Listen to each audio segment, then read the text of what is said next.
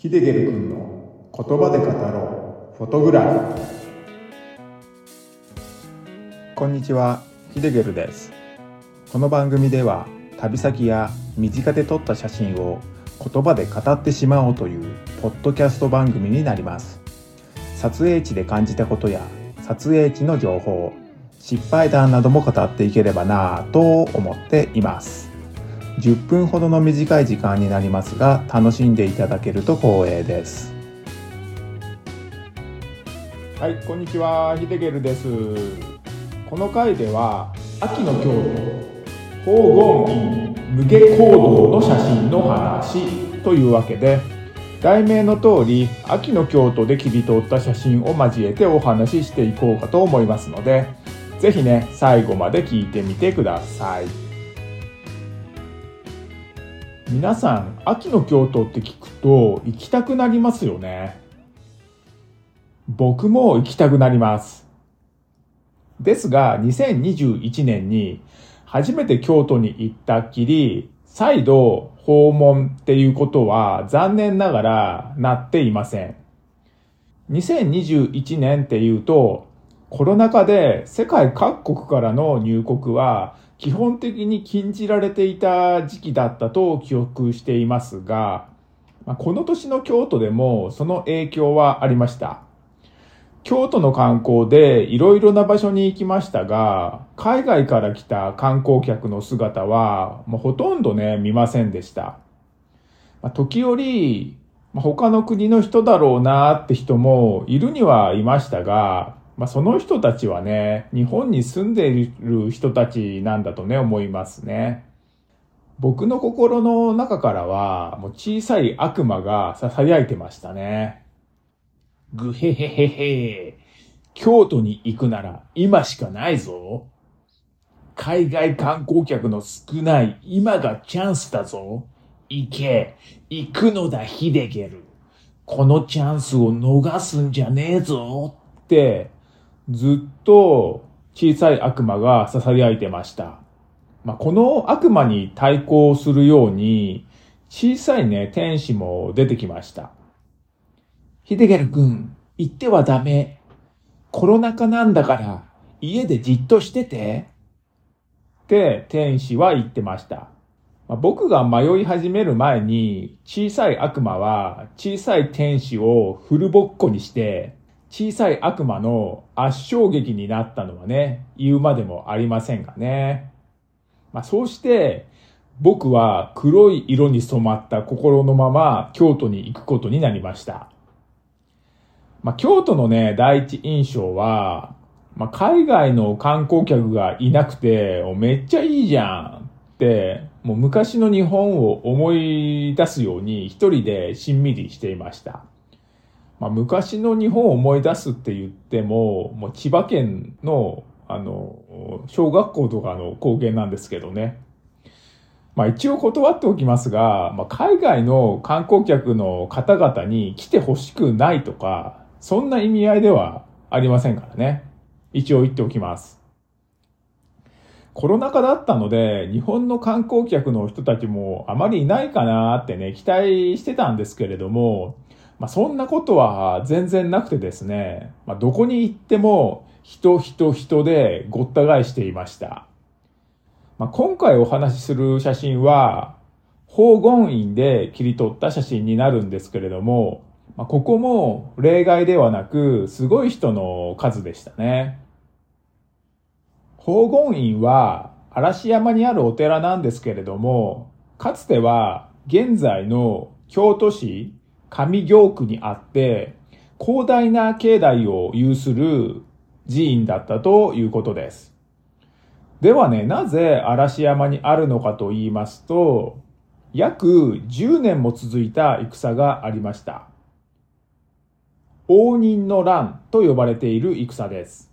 この戦によって、京の都は灰となり、黄金院も跡形もなく亡くなってしまったそうです。その後、豊臣秀吉や、まあ、権力、財力を持った人たちの力で保護されて、まあ、最終的には現在の地へ移転再興されたっていうことですね。宝厳院には嵐山の景観を巧みに取り入れた四宿の庭という素敵な庭園があって、この庭に一歩足を踏み入れると、周りの喧騒が消されて、もう別世界へ飛び込んだかのように、京都の秋を堪能できるお庭でしたね。色とりどりの紅葉した木々が楽しめて、紅葉とともに大きな岩とか苔、まあ、足元に目を向けると、まあ、散ってしまったもみじの葉っぱなどね、もういろいろな角度からいろいろな想像力をね、かき立たされていました。まあ、その中で僕の目を奪った光景があります。まあ、それは今回紹介させてもらう写真になってますね。まあ、写真は縦構図で切り取っている縦の写真になります。まあ、写真の中央には古き良き寺院の姿が少し木に隠れるように写ってますね。ま、その木はもみじの木で赤やオレンジ、緑色も箇所箇所に見えてますね。日が照っている箇所は赤く紅葉してるんですけれども、あまり日の当たらない場所、まあ、そこはね、まだ緑が見えているって感じですね。まあ、全体的には紅葉しているもみじの木ってことですね。手前から6段ほどの石の階段を登った先にその建物があって、まあ、その石段も写真の下の部分に写しています。写真の中央部の建物なんですけれども、入り口付近全体が鏡のようになってるんですよね。まあ、そこに紅葉している木々や、まあ、そこに見えている景色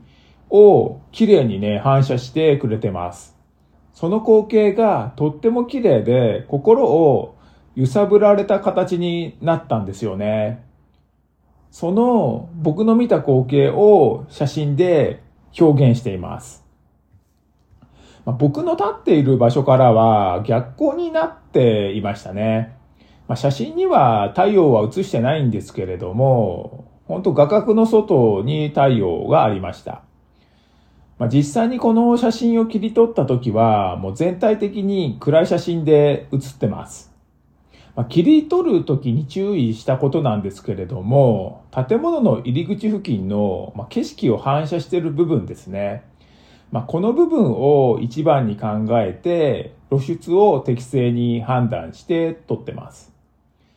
周りの部分はもう逆光なので、どうしても暗くなってしまうんですよね。なのでね、後々のレタッチ時に、まあ、暗く映ってる部分を明るく持ち上げないといけなかったので、まあ、あまり暗くしすぎないってところですね。まあ、とはね、反射してるドアの部分ですね。その部分との兼ね合い。これに注意してカメラの設定を追い込みました。まあ、写真はね、手持ちで撮ってますね。もうスナップ感覚で撮ってます。まあ、2年も前なのでね、この時の細かい設定とか、レタッチ方法などはね、もう覚えてないんですけれども、まあ、僕はあまり難しいことはやらないのでね、まあ、現場で見た景色を大事にしてますね。あとですね、この時は青空も広がっていたので、少しですが、空の青さも映ってくれています。この写真に写っている建物なんですけれども、まあこれは無下行動というね、建物になっています。まあ、正面から切り取ったものではなく、横から切り取ったものになってますね。いかがでしょうかね？僕個人的にはね、とっても好きな写真なんで、今回ご紹介させていただきました。はい、ではね、今回は秋の京都、黄金院無下行動の写真の話ということで秋の黄金院四宿の庭でひときわ僕の目を盗んだ無下行動を切り取った写真のお話をさせていただきました今回お話に出てきた写真を見たいという方がいれば概要欄に URL を貼っておくのでそちらをクリックしてご覧になってみてください。まあ、今回はねレタッチ前の写真なども載せてみようかなって思うので、まあ、そちらはホームページに載せておくのでね